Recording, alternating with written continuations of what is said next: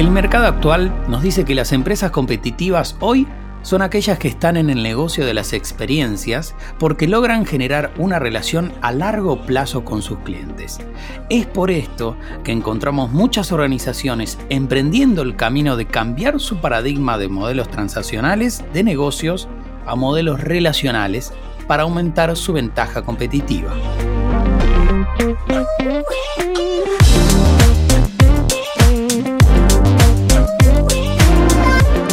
Hola, bienvenidos al segundo capítulo de esta nueva temporada de Flecha Podcast dedicada exclusivamente al CX, Customer Experience, o gestión de experiencia de cliente.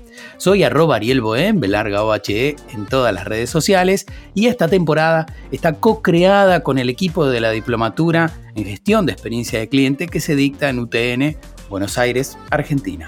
Si quieren seguir a la Diplo pueden hacerlo arroba marketingutn.ba en LinkedIn Instagram y todas las redes sociales.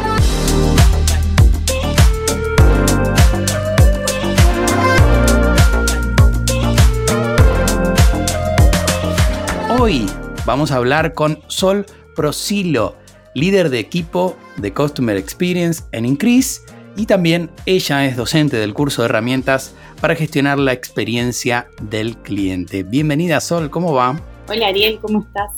Bueno, un placer enorme tenerte. Muchas gracias por haberte sumado a estos podcasts, a esta experiencia nueva, quizás para vos, primera vez en un podcast. Sí, primera vez, así que gracias por el espacio, debutando. Somos creadores de experiencias sonoras. Llevamos tu podcast a otro nivel. Sentipodcast.com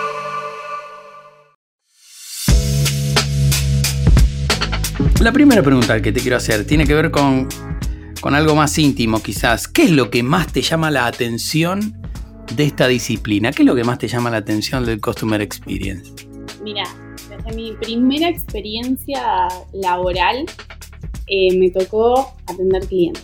Y algo me pasó ahí, de hecho en ese momento estudiaba psicología, que me llevó hasta replantearme lo que estaba estudiando.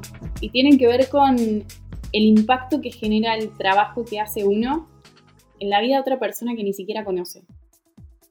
Y cómo eso va generando un impacto positivo en mí. Y empezaba a identificar esas personas con, que no conocía con aquellas que sí conocía.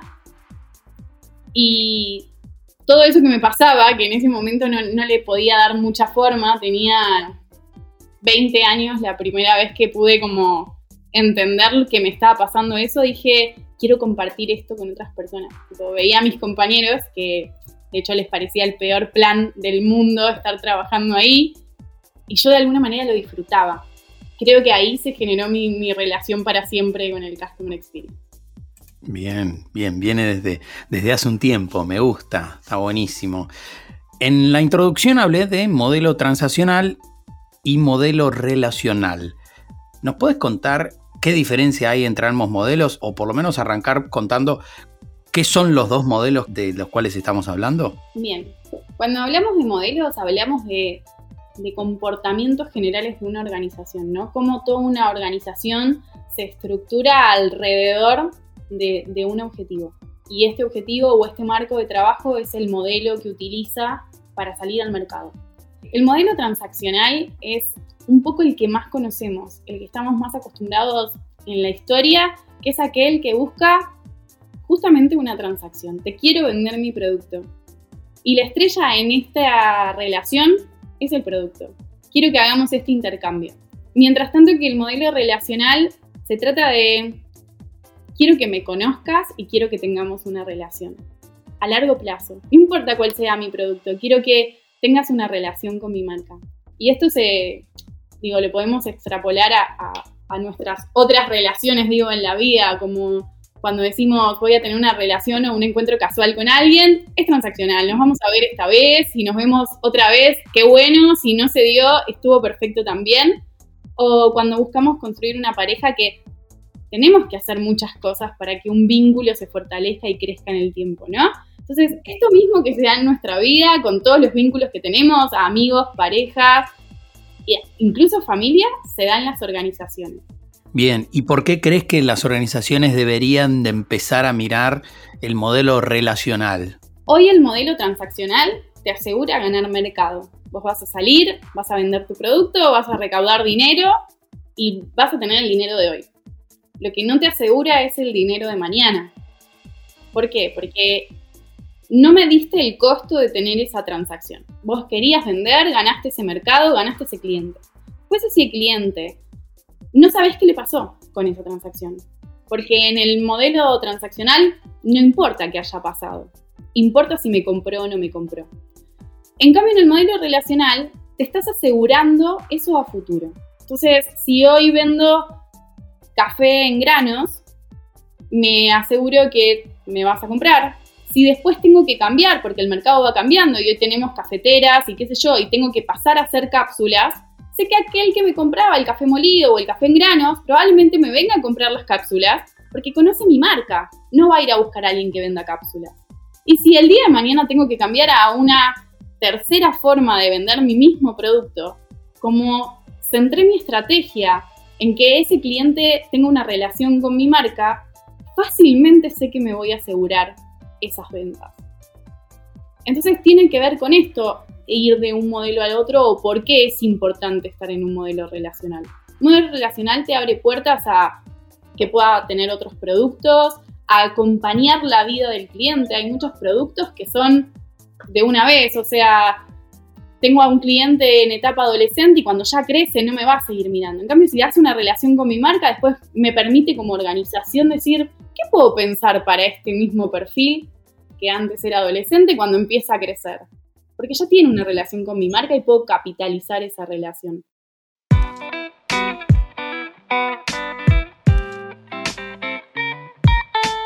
Estoy pensando que, sería en esta especie de pareja, que serían los clientes y, los que ofrecen servicios o productos y las empresas, las organizaciones, que en un momento fue de relaciones esporádicas y de no continuar con eso. Bueno, en este caso, lo que, lo que podrían empezar a, observar las organizaciones y las empresas sería, bueno, ¿cómo hacemos este largo plazo? ¿Cómo, cómo logramos un largo plazo con nuestros clientes?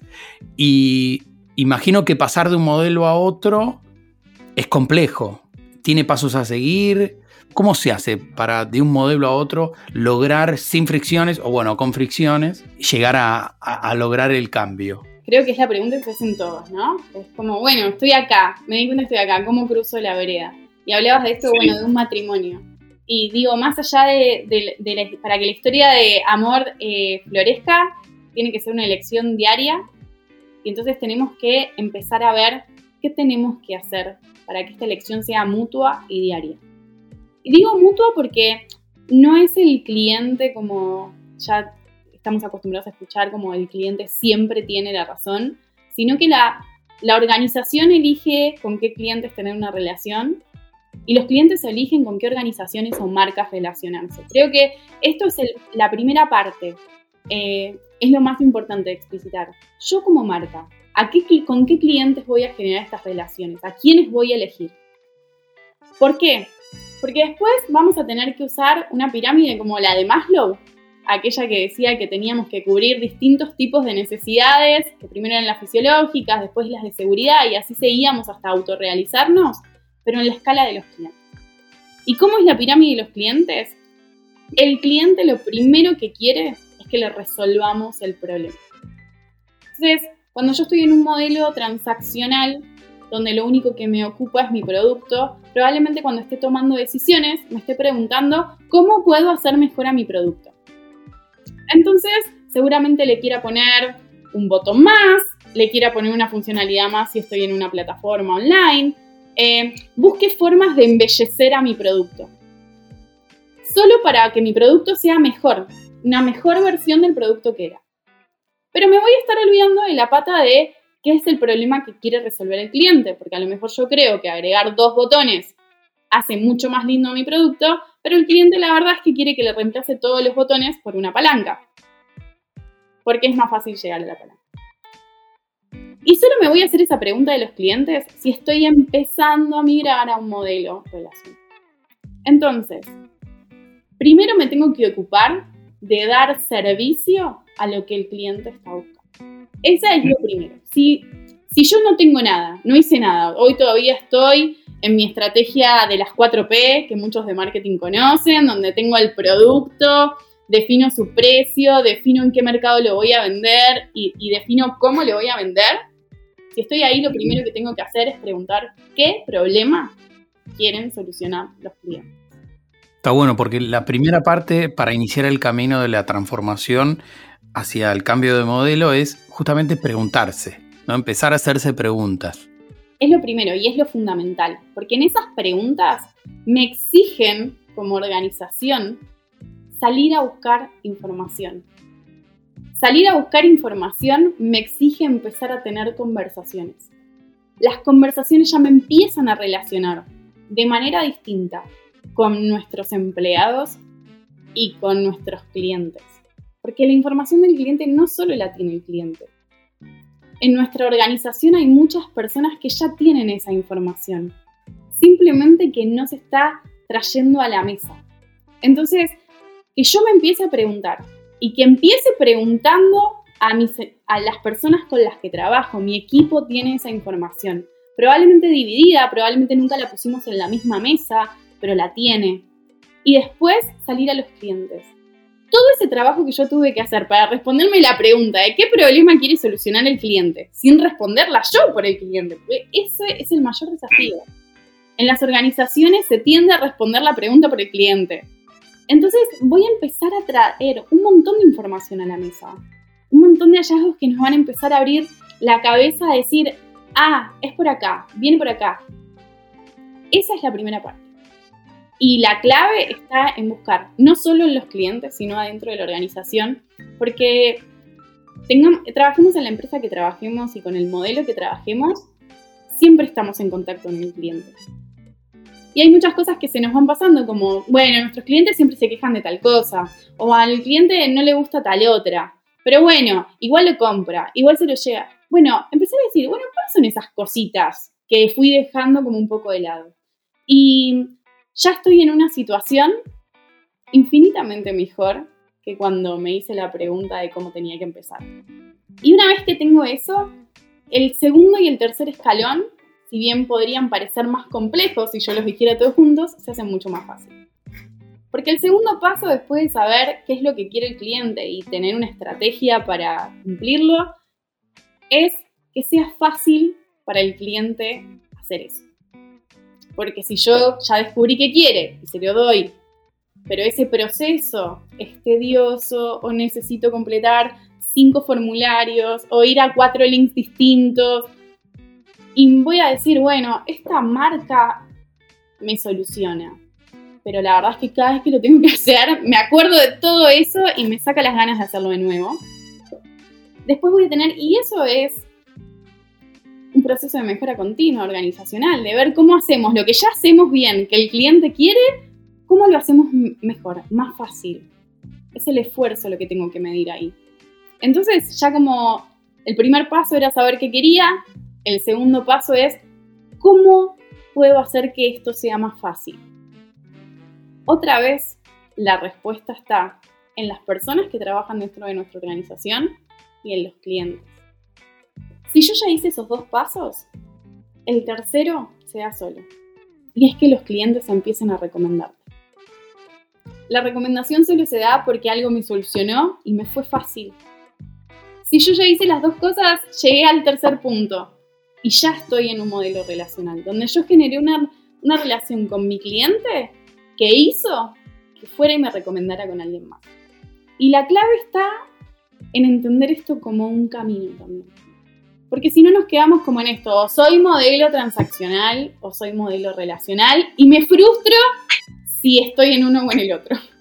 Y la realidad de la mayoría de las organizaciones hoy en día es que no es ni blanco ni negro, es gris. Y vamos a tener algunas cosas o en, algunas, o en algunos equipos vamos a trabajar con un marco más centrado en el producto y con otro equipos con un marco más centrado en el cliente. Lo importante es el equilibrio y entender hacia dónde quiero llegar al, al final del camino. Claro. Me gusta esto de que dentro de la compañía haya gente que sabe muchísimo sobre el cliente. Ahora me pregunto, ¿por qué no juntarnos todos y pensar quién es nuestro cliente, ¿no? Para luego salir a validarlo, ¿no? De hecho, eh, el ejercicio, cada uno debería definir al cliente y después todo el equipo eh, debería llegar a un acuerdo. ¿Qué es lo que pasa hoy? Cada, cada parte de la organización interactúa con los clientes de distinta manera. El que le vende ve un posible comprador. El que está en soporte ve a alguien que tiene un problema. El que está en atención postventa ve a alguien que necesita asesoramiento. El de finanzas probablemente ve una factura. Un pago que se acreditó, un pago que no se acreditó.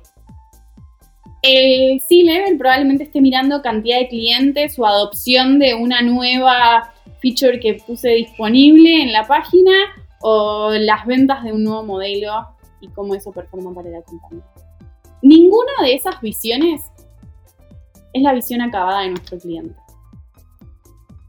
Si todas estas, en una organización muy chica, sentar a 15 personas en una mesa es bastante fácil. Los desafíos están en las organizaciones un poco más grandes donde no vamos a sentar 50 personas en una mesa para que cada uno defina. Entonces, hay que hacer eh, algún trabajo interdisciplinario, algo... Alguien de cada sector tiene que venir a aportar su visión. Y después lo más importante, y esto es responsabilidad principalmente de los, de los managers de las áreas, de quienes estén liderando equipos de trabajo, poder bajar una visión unificada del cliente. Esta visión unificada es más que la suma de todas esas partes.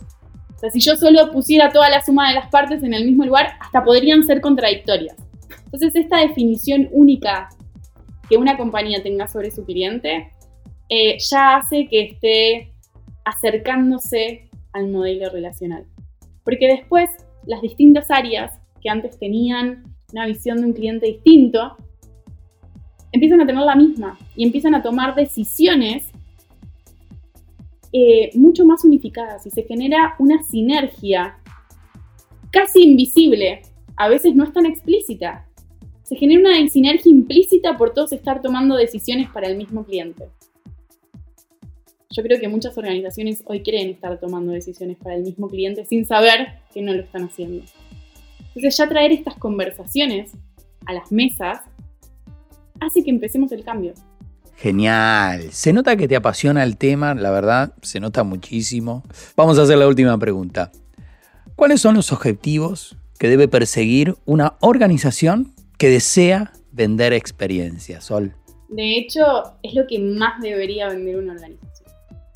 No importa cuál sea el producto o servicio que se ofrezca, cada uno de los productos o servicios de una organización debería venir con su experiencia de la mano, y yo creo que como objetivo deberían tener como organización poner al cliente en el centro.